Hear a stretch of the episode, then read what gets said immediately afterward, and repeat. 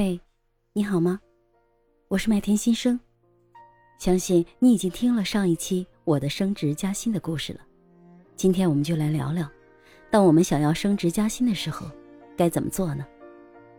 身边有这样的同事，感觉自己的工资低，不开心，有点消极怠工，甚至经常会跟人抱怨，这个如何不如他，那个干的如何少。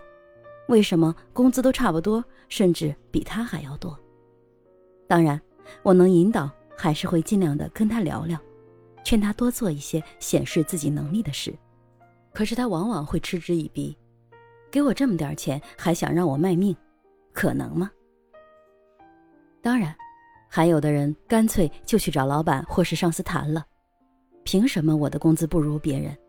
我们干的东西差不多，甚至我比他可厉害多了。这次你一定要给我加薪。在职场中，关于职位和收入，我们可能会患得患失，不论是因为身边的人薪水的对比，还是因为职位的成长空间受限而迷茫，不知自己的发展路径。可能听了我的故事，你会发现我的做法只是去做，让别人看到，再拿到相应的工资。可是有可能你也会问。如果我遇到的不是那样的企业，不是那样的领导，他就是想要奴役我去干活，好处都让自己拿了，或是我所在的企业根本就是任人唯亲，那我该怎么办？我想这样的情况一定有机会发生，所以在我们想要开启自己的加薪计划的时候，建议思考清楚以下几个问题：第一，我为什么想要升职加薪？好像是个废话，可是这个问题真的值得我们好好的去思考。就像我前面讲的，是因为看到别人的薪水比我高而不平衡吗？还是因为我创造了骄人的业绩和成果？还是因为我自己觉得我应该得到更多的薪水和职位来证明我的价值？为什么我想要加薪呢？建议你把这些原因一条一条的列出来。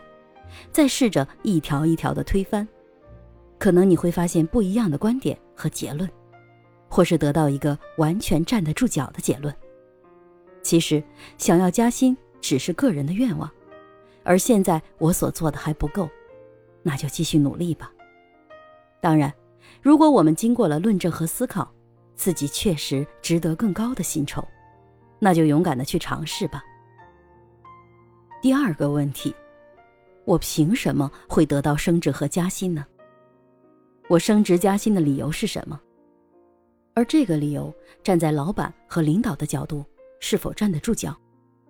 比如我在企业建立了特别的工作成果，建立了标准、制度、流程、体系，研发了什么关键性的产品，解决了什么样的技术难题，把一个部门或是一个区域从零到一建立起来了。或是把业绩做到了巨大的增长，能量化最好，越清晰越好。其实这些数据是做给老板看的，更重要的是给我们自己看。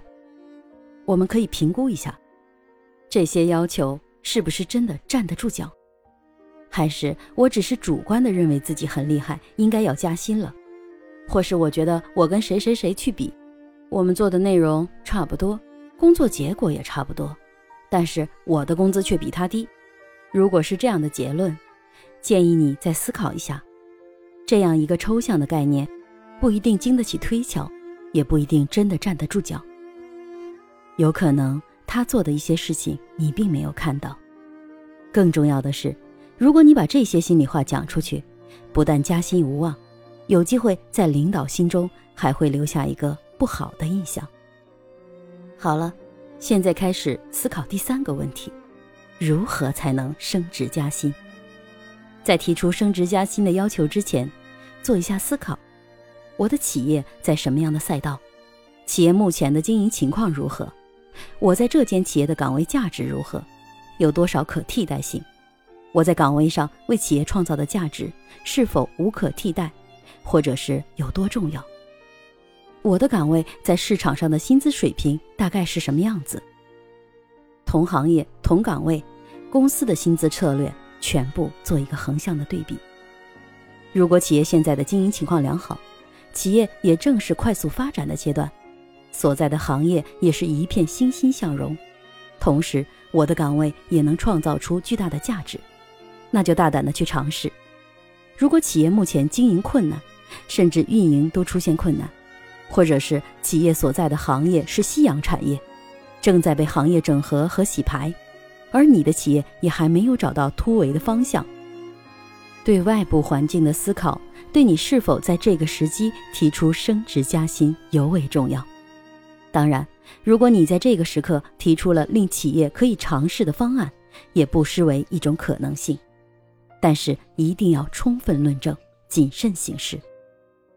提出升职加薪前，建议你再思考一个问题：如果我提出了这个要求，最坏的结果是什么？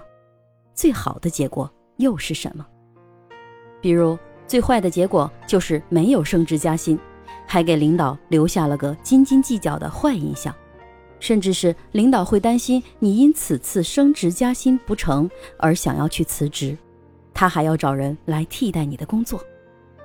那以你的能力和资历，再到外面的企业，能否能找到同等水平或是更高水平的薪资了呢？或者是你所拥有的专业的能力和经验，是否在市场上很容易找到替代者？对于你的这个劳动力资源，是供方市场还是需方市场呢？简单的方法就是到招聘网站，找到你公司所对标的企业。最好企业规模和影响力都与你的企业相似，看看他们的薪资情况和岗位需求，在申请调薪前要做到心里有数。另一方面，企业的发展空间和平台赋予你的能力，也是你在评估自己能力时非常重要的因素。因为有机会，你认为自己已经很厉害了，但这会不会是因为平台本身给你的支持，才让你拿到这样的工作成果？如果换成是一个其他的企业，你独自一个人，能否依旧可以创造这样的工作成果呢？当然，结合自己目前的职业发展去思考也是很重要的。比如，你目前的职场目标核心是赚钱，还是积累人脉，还是在企业学到更多的经验，积累更多的资源？你目前所处的人生阶段，事业与健康，家庭与生活的平衡。这些你是如何排序的，也是非常非常重要的要思考的部分。最后，我还有些忠告，比如我们在企业的年资很多年了，没有功劳也有苦劳的，有机会会这么想：我这么努力的工作，老板怎么看不到呢？如果是因为有资历而希望老板给你升职加薪，建议你还是尽量打消这个念头。如果方向不对，努力白费，甚至可能因为我们的方向不对的努力而造成企业的损失，甚至是负资产。而论资排辈不一定是在私企里面喜欢的情形。